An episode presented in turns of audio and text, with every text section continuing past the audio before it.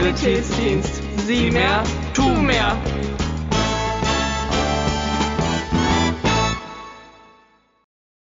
Hallo und herzlich willkommen zu einer neuen Folge von Hören und Helfen, der SSD-Podcast.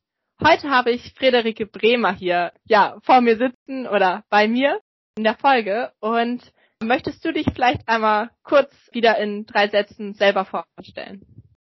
Ja, hallo, ich bin Friederike Bremer, bin 32 Jahre alt und arbeite als Assistenzärztin für Innere Medizin in Wismar. Wer es nicht kennt, das liegt oben an der Ostsee in Mecklenburg-Vorpommern ganz im Norden. Ehrenamtlich bin ich außerdem als Stadtärztin beim Malteser Hilfsdienst in Wismar tätig und ich kann sagen, dass mich eigentlich die Notfallmedizin schon sehr, sehr lange interessiert und begleitet, da ich bereits in Schulzeiten schon Sanitätsdienste gemacht habe und vor dem Studium mich auch zur Rettungssanitäterin ausbilden lassen habe. Ich finde sie einfach ähm, vielseitig, faszinierend, auch den Patienten eben nicht in diesem, ja, wie sagt man, sterilen Umfeld äh, des Krankenhauses zu betreuen, sondern einfach in, in der Umgebung des Patienten oder auf einer Veranstaltung oder ähnliches. Und ich freue mich heute dabei zu sein. Ja, schön. Das freut uns auch. Ja, in der heutigen Folge soll es um das Thema Herz-Kreislauf-System Schock und Synkope gehen. Genau, vielleicht da erstmal, um die Zuhörer abzuholen. Was bezeichnet eigentlich der Begriff Herz-Kreislauf-System? Ja, also als allererstes muss man natürlich sagen, es ist ein Kreislauf. Das heißt, es ist eben wie ein Rundweg durch unseren Körper und alles ist eigentlich dadurch vernetzt. Das Herz ist als eine Art Motor zu sehen. Das ist äh, der eine Bestandteil des Herz-Kreislauf-Systems, das Herz, das steckt ja auch schon im Wort. Und an das Herz angeschlossen sind eben die Gefäße, die eben ihren Rundweg durch unseren Körper dann gestalten. Und die führen eben das Blut. Und das Blut, das kommt dann am Ende in so diese ganz kleinen Aufzweigungen, die dann bei den Organen sind, die dann in Armen und Beinen sind, im Gehirn und dort findet dann eben auch der Austausch von den ja, lebenswichtigen Botenstoffen, Nährstoffen und natürlich dem Sauerstoff auch statt. Ja, jetzt hast du es schon so ein bisschen angedeutet, da du hast gesagt hast, dass da Stoffe transportiert werden im Blut. Warum ist denn das Herz-Kreislauf-System so wichtig für unseren menschlichen Körper? Ja, also eben genau deshalb, weil es diese lebenswichtigen Stoffe eben in unsere Organe und unsere Muskeln und unser Gehirn bringt und wir überhaupt erst damit irgendwie arbeiten können, die Muskeln überhaupt erst arbeiten können, weil sie eben auch ihre Energiestoffe bekommen oder die umwandeln können, das Gehirn arbeiten kann und das macht es einfach ja zum eigentlich wichtigsten System in unserem Körper. Weil alles okay. andere kann ohne das Herz-Kreislauf-System eigentlich gar nicht funktionieren. Okay, also ihr hört schon ein sehr, sehr wichtiges Thema und nun hört man ja auch öfter mal, dass jemand vielleicht Herz-Kreislauf-Probleme an einer bestimmten ja, Stelle hat. Die können wahrscheinlich sehr vielfältig sein, aber vielleicht so einen kurzen Einblick, was für Ursachen könnte es da geben? Mhm. Also ich glaube, dafür müssen wir vielleicht tatsächlich noch mal ganz kurz ein bisschen zurückgehen, wie es denn so im, im Grunde aufgebaut ist, das Herz-Kreislauf-System. Und zwar, ich hatte ja schon über das Herz gesprochen und dazu muss man aber sagen, das Herz ist ja nicht nur einfach so ein Hohlorgan, was jetzt da Blut geht raus, Blut geht rein, sondern das hat ja verschiedene Kammern, also vier an der Zahl und ist auch in zwei Hälften geteilt, linkes und rechtes Herz. Und von da ausgehend gibt es eben auch zwei Kreisläufe, zwei Hälften vom Herz, zwei Kreisläufe, den großen und den kleinen. Und der kleine Kreislauf, der versorgt die Lunge und ist natürlich da sehr wichtig, weil dort das Blut mit dem Sauerstoff, das wir über die Lunge einatmen, das Blut damit angereichert wird und gleichzeitig wenn unsere Zellen und unsere Organe den Sauerstoff verbraucht haben, reichert sich ja Kohlenstoffdioxid an und es wird dort eben wieder nach außen abgeatmet und abtransportiert. Das ist die Funktion des kleinen Kreislaufes und der große, demzufolge geht dann durch den ganzen Körper, versorgt alle Organe mit frischem, Sauerstoff angereichertem Blut. Genau. Bevor wir zu den Ursachen kommen, da muss man auch sagen, das Herz pumpt ja dem, das Blut und zwar mit einer Frequenz von 60 bis 80 pro Minute. Das heißt, das Herz zieht sich ganz kräftig zusammen und dadurch wird das Blut so vorangetrieben, also durch den Körper gepresst sozusagen. Und das Blut fließt natürlich nicht in alle Richtungen aus dem Herzen raus und rein, so wie es möchte, sondern das kann nur in eine Richtung fließen, weil das Herz eben auch Klappen zwischen seinen einzelnen Kammern hat, die es hat.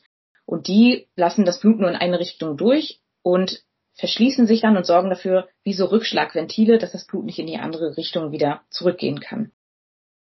Und das bedeutet, dass wenn das Herz das Blut so ausgepumpt hat, ist es ja leer in dem Sinne und es öffnet sich dann wieder, also es entspannt sich ja und weitet sich wieder. Und da das Blut ja nicht zurückströmen kann, zieht es sich von dem Bereich vor dem Herzen quasi das Blut wieder ins Herz rein.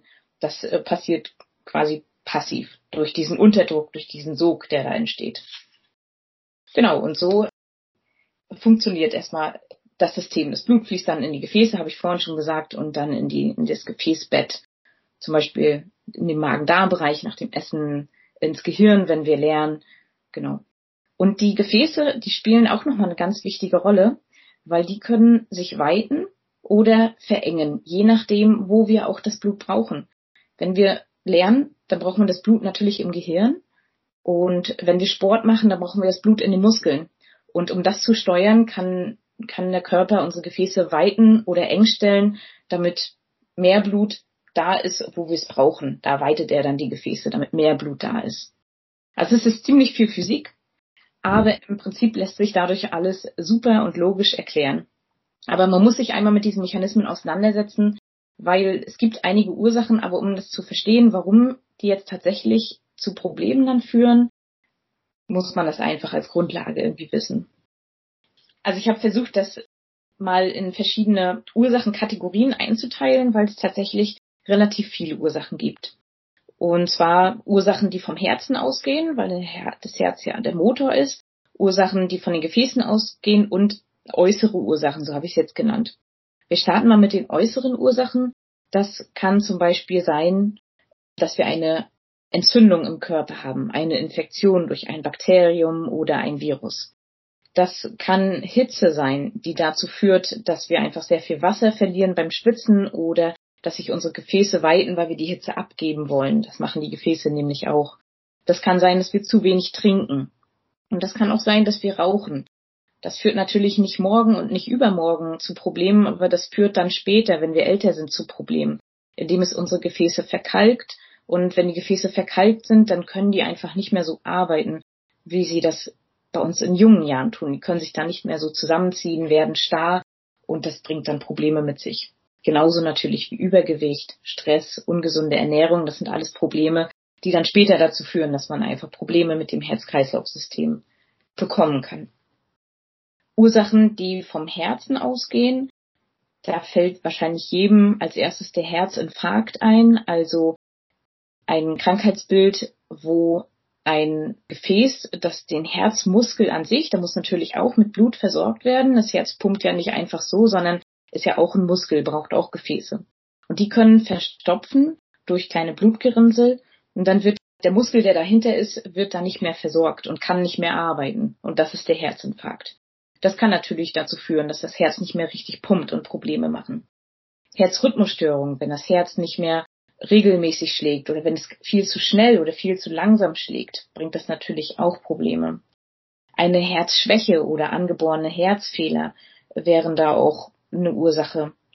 Oder Wasseransammlung im Herzbeutel. Das Herz liegt in so einem Beutel und bewegt sich darin, kann darin schön pumpen und zum Beispiel auch durch Infektionen oder auch durch Verkehrsunfälle oder ähnliches kann sich da Flüssigkeit oder Blut oder ähnliches ansammeln und kann das Herz eben auch am Pumpen hindern.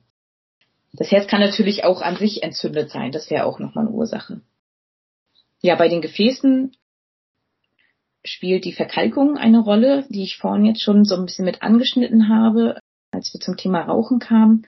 Und an und für sich Probleme bei den Gefäßen gibt es, wenn die Gefäße sich nicht mehr richtig regulieren oder wenn sie nicht richtig gefüllt sind mit äh, Flüssigkeit.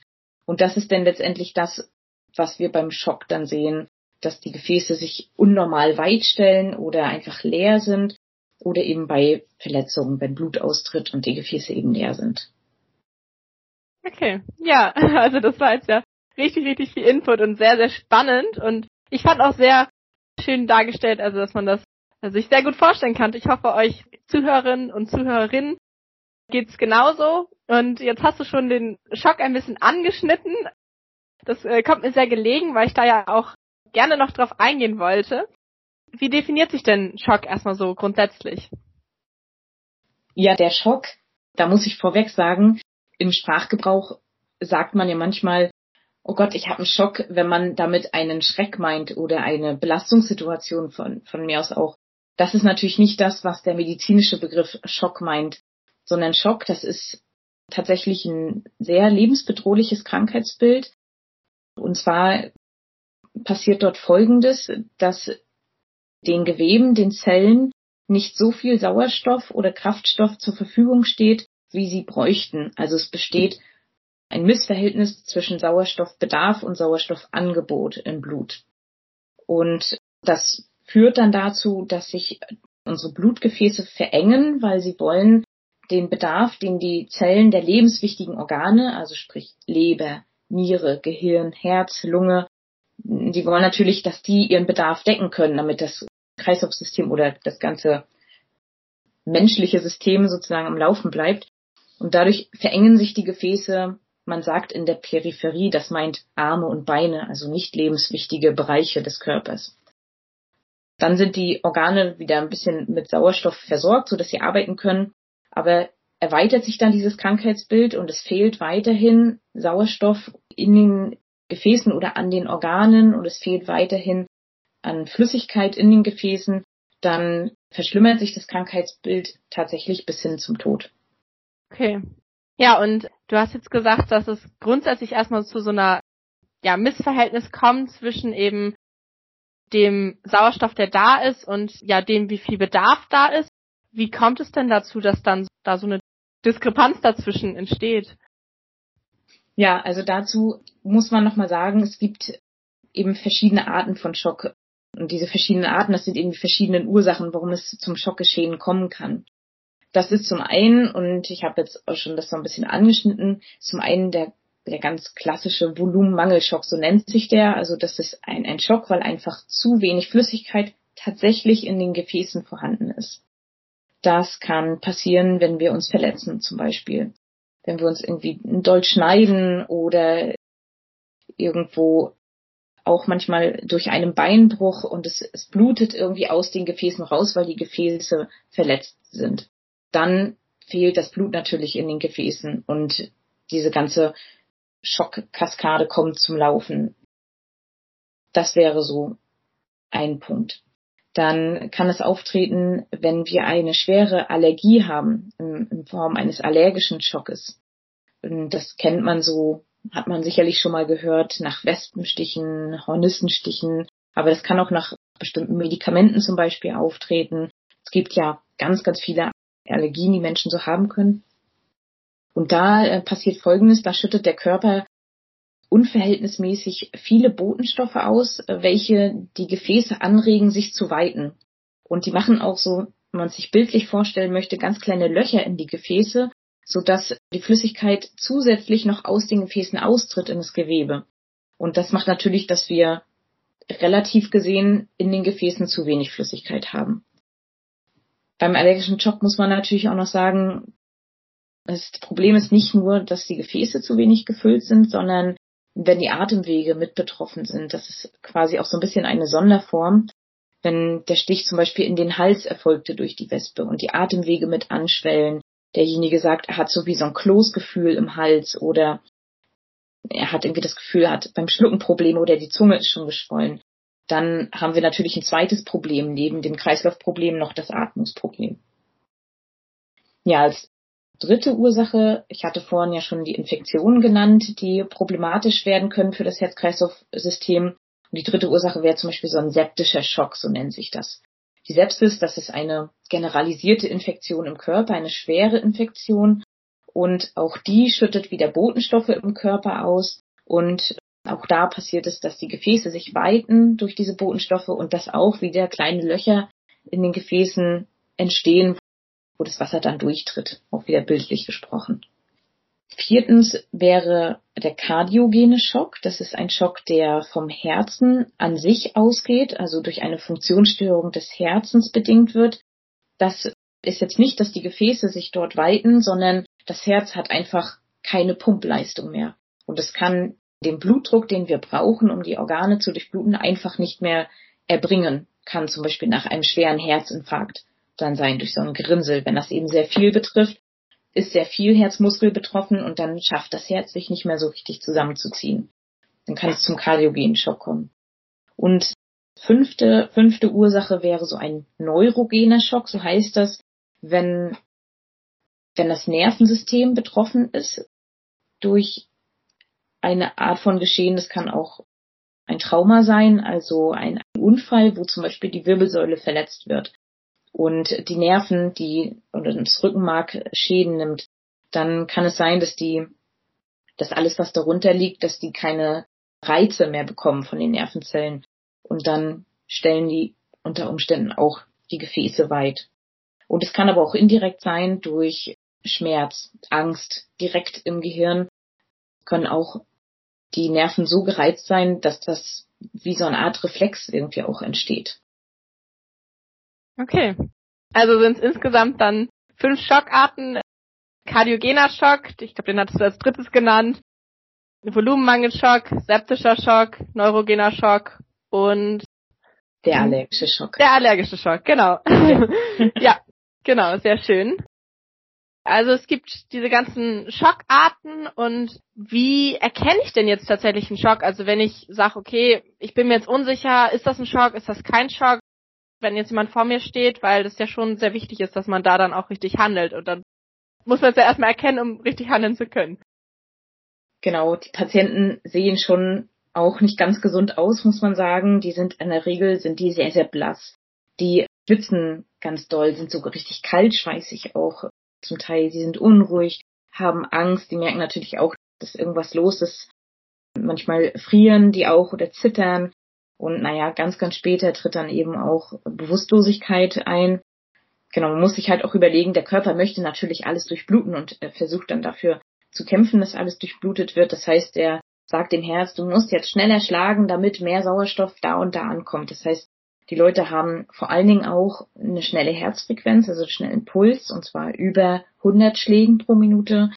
Und gleichzeitig haben wir ja das Problem im Körper, dass wir nicht genug Füllung in den Gefäßen haben. Das heißt, wir haben aber trotzdem nicht genug Blutdruck im Körper. Also der Blutdruck, wenn wir im Schulter-NT-10 die Möglichkeit haben, den zu messen, dann wäre der reduziert. Also meistens unter 100 oder unter 90 Millimeter Hg, der, der obere Wert, der systolische Wert.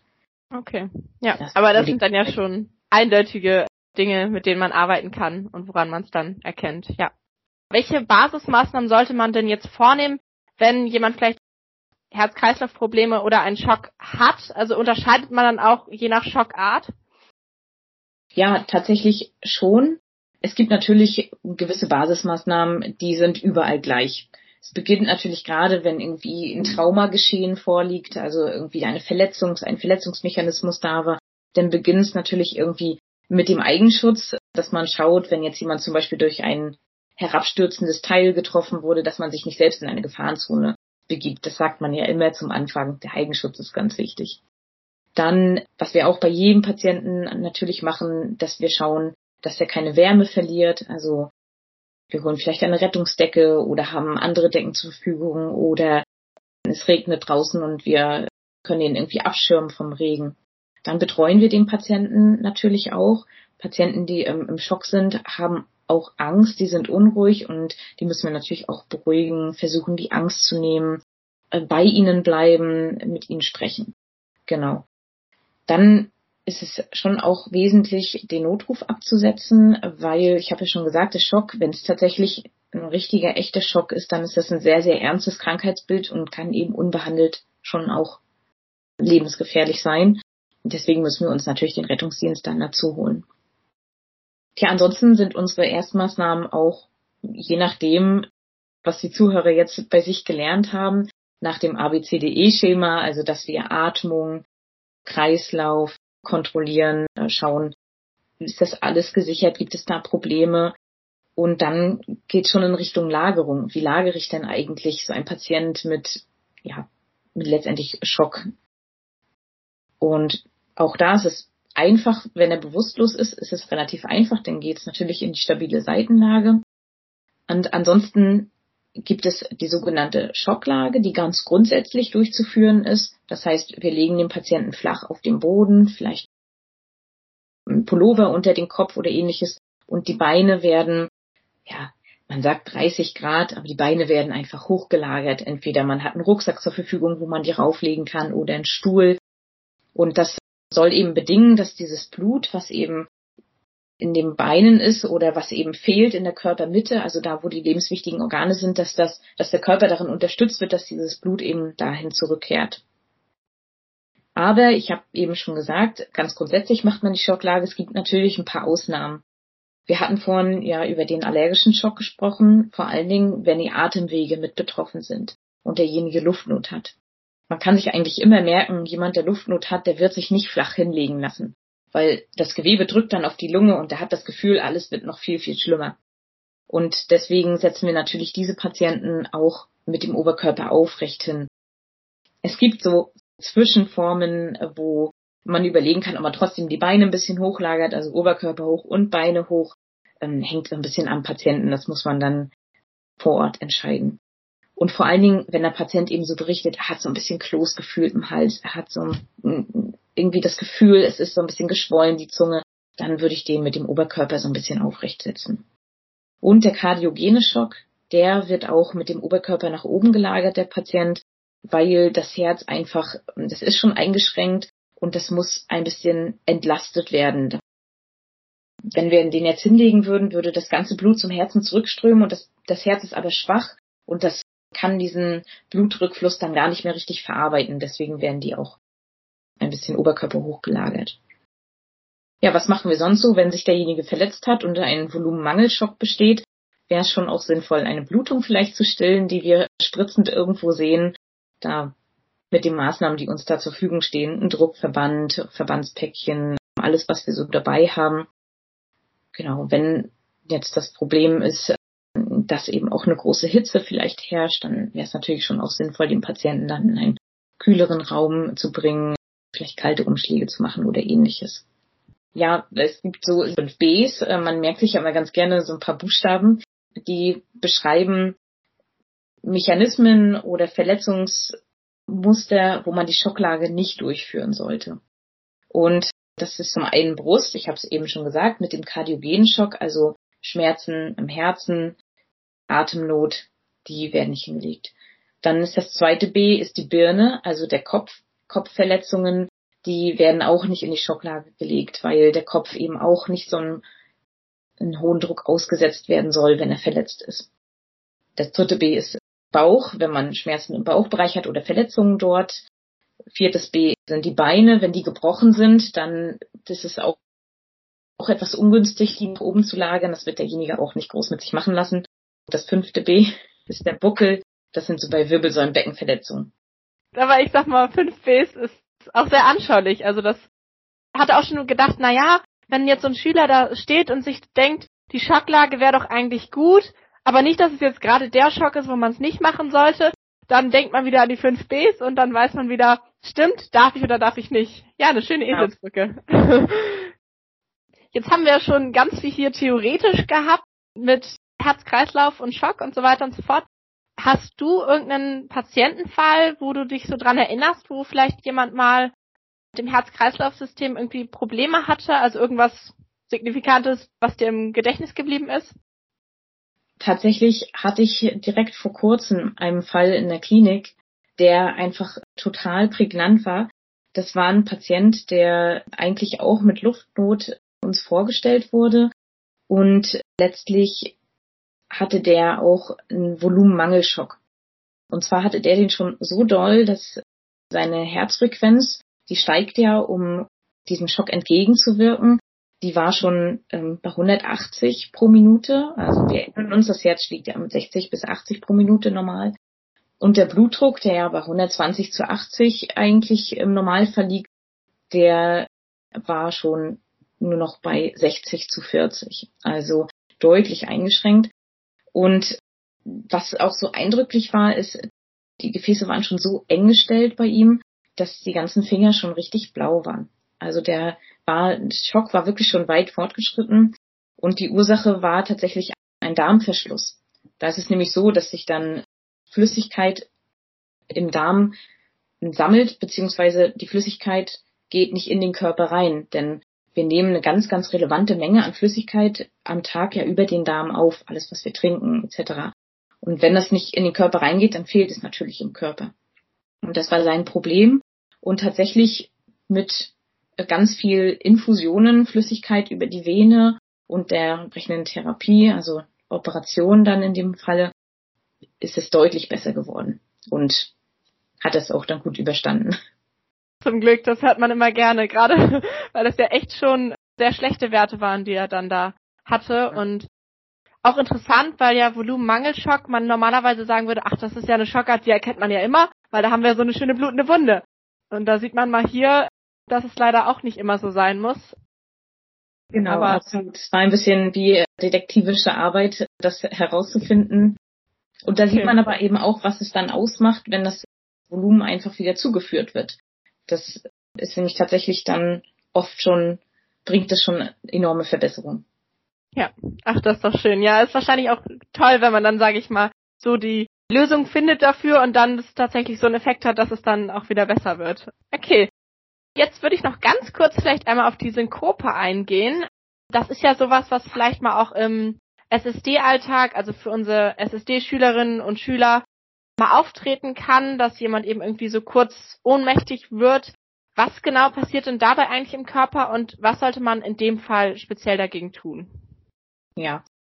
Zuerst mal müssen wir natürlich einmal kurz drüber reden, was denn überhaupt eigentlich eine Synkope ist. Ist ja auch eine, einer dieser Fachbegriffe.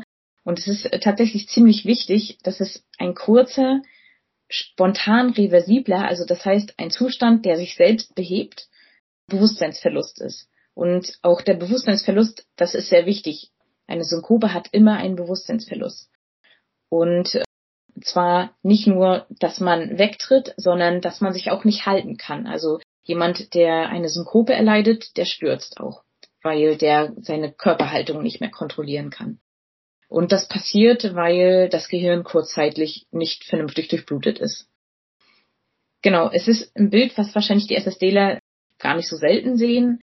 Und es gibt sehr viele gutartige Arten, aber auch da muss ich einmal sagen, es gibt ganz viele verschiedene Arten einer Synkope und es gibt natürlich auch ein paar, die schon auch eine gefährliche Ursache haben. Da geht es dann wieder ums Herz, passend zum Herz-Kreislauf-System. Die kardialen Synkopen, so nennen sie sich, das sind dann zum Beispiel, wenn jemand eine Herzrhythmusstörung hat oder eine Herzklappe erkrankt ist oder ähnliches. Aber die weitaus häufigste, und das ist jetzt natürlich auch die, um die es hier gehen soll, weil vor allen Dingen bei jungen Menschen die weitaus häufigste ist die, ja, die einfache Reflexsynkope oder vasovagale Synkope, Fachjargon genannt. Und die passiert, wenn wir zu lange stehen. Man kennt das vielleicht von Konzerten. Wenn die Leute schon ganz lange in der ersten Reihe stehen, weil sie unbedingt in der ersten Reihe stehen, ewig nichts getrunken haben und dann irgendwann sieht man die Sanitäter kommen und tragen jemanden weg, dann ist das zum Beispiel so eine Reflexsynkope wahrscheinlich gewesen. Emotionen spielen auch eine Rolle. Wenn man sich sehr erschreckt oder wenn man einen großen Schmerz empfindet, kann es auch so eine Reflexsynkope auslösen. Wenn man sich stark körperlich belastet und verausgabt. Aber auch, das ist manchmal tatsächlich ein bisschen peinlich für den Patienten, kann es auch sein, dass man eine Synkope erleidet durch körpereigene Reize, wie zum Beispiel beim Wasserlassen oder beim Stuhlgang oder beim Schlucken tatsächlich. Das berichten die natürlich nicht so gerne, dass es dann dabei passiert ist, aber gibt es.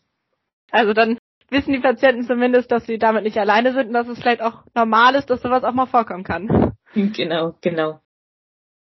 Ja, was passiert da im Körper? Wir haben ja im Körper zwei, ja, zwei Spieler, die gegenseitig agieren. Die nennen sich Sympathikus und Parasympathikus sind deren fachliche Namen. Die sind Teile unseres vegetativen Nervensystems, also das Nervensystem, das wir nicht kontrollieren können. Die Muskeln können wir ja willkürlich anspannen und entspannen und die beiden, die agieren völlig autonom von uns. Und die sorgen eben dafür, dass Gefäße eng gestellt werden, das macht der Sympathikus, oder Gefäße weit gestellt werden, das macht der Parasympathikus. Der Parasympathikus, der tritt zum Beispiel auch in Aktion, wenn wir uns ausruhen, wenn wir gerade gegessen haben und uns ein bisschen träge fühlen. Der sorgt dafür, dass das Blut dann eher im Darm ist wo er das Essen verdaut, aber eben nicht im Gehirn. Deswegen fällt es uns manchmal ein bisschen schwer, nach dem Mittagessen wieder volle schulische Leistungen zu erbringen. Und bei der Reflexsynkope ist es so, dass der Parasympathikus die Gefäße weitet, dass der ja überschießend aktiv ist. Und das heißt, er stellt unsere Gefäße im Körper weit, und zwar nicht nur im Magen-Darm-Trakt, sondern auch in den Armen und Beinen.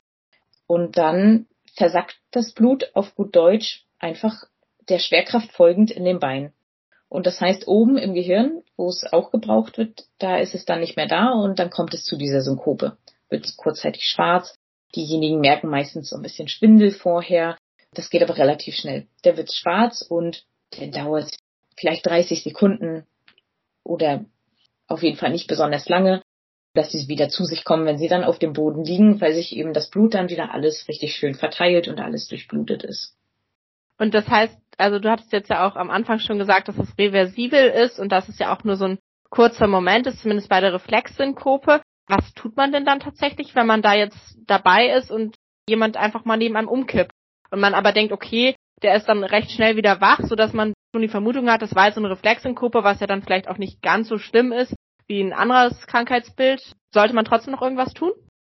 Also man lässt denjenigen erstmal erstmal liegen, dass sich der Körper wieder reguliert, erstmal auch wieder beruhigen, ob er sich verletzt hat beim Sturz. Manche kippen tatsächlich einfach um und dann kann man natürlich schon auch mal eine Beule am Kopf haben oder sich irgendwas aufgeschlagen haben. Das heißt, wir machen dann auch so einen Bodycheck und gucken einmal, ist beim Körper alles heil geblieben? Gibt es irgendwelche Brüche, Prellungen? Blutet irgendwas? Wärmeerhalt natürlich. Wir bieten demjenigen was zu trinken an. Das wären so die Maßnahmen bei der, bei der Synkope. Und derjenige wird dann, der ist ja dann wieder ansprechbar, schon auch rückmelden, dass es ihm wieder besser geht. Dann kann man dann nach ein paar Minuten schon mal beginnen, sich hinzusetzen. Ich weiß nicht, man kennt das ja manchmal auch so von der Sauna, wenn man manchmal in die Sauna geht und wenn es zu warm war, da kippen die Leute ja auch hin und wieder mal um. Und nach ein paar Minuten geht's denen aber dann schon wieder ganz gut. Genau. Okay. Also einfach da sein, betreuen so mit allem, was angefragt und üblicherweise ja. eh gereicht wird. Ja. Genau. Wir passen natürlich auch auf den Puls und auf den Blutdruck auf, wenn wir ein Blutdruckmessgerät haben. Aber in der Regel, das ist ja etwas Gutartiges, in der Regel reguliert sich das dann eben auch von alleine. Das ist auch mal eine schöne Nachricht, dass nicht alles gleich immer super dramatisch ist. Das finde ich auch. Und ja, ich glaube, jetzt haben wir schon sehr, sehr viel Input hier gehabt. Die Frage wäre jetzt noch, ob du noch irgendetwas hast, was du unseren Zuhörer, Zuhörerinnen gerne noch mit auf den Weg geben möchtest. Ja, tatsächlich eine Sache, mit der ich mich persönlich viel beschäftige. Und zwar ist man, wenn man so im Sanitätsdienst als Sanitäter, als Schulsanitäter, egal was im medizinischen Bereich macht, kann es natürlich mal passieren, dass man auch mal Fälle hat, die einen erschrecken, einen verängstigen, die einfach auch schlimmer sind. Und ich finde es da ganz wichtig, man hat ja einen Ansprechpartner auch als Schulsanitäter und ich finde es ganz, ganz wichtig, dass man damit offen umgeht und wenn man sich belastet fühlt, dass man das auch anspricht und bespricht, weil nichts ist schlimmer, als das in sich hineinzufressen und darunter zu leiden oder das nicht loszuwerden. Und deswegen alle Schulsanitäter oder im Sanitätsdienst oder wer das sonst so hört, wenn man sich belastet fühlt, soll man darüber auch sprechen. Da gibt's eben auch Anlaufstellen und vor allen Dingen eben auch der Gruppenbetreuer. Ja, ganz wichtiges Thema, über das vielleicht auch zu selten mal gesprochen wird und ein sehr guter Hinweis. Ja, vielen Dank dafür. Genau. Und dann, ja, freue ich mich, dass du heute dabei warst und uns so viel Input gegeben hast. Ja, sehr gerne. Ja, und dann hoffe ich, dass ihr wieder einschaltet, wenn es wieder heißt Schulsanitätsdienst. Sieh mehr, tu mehr.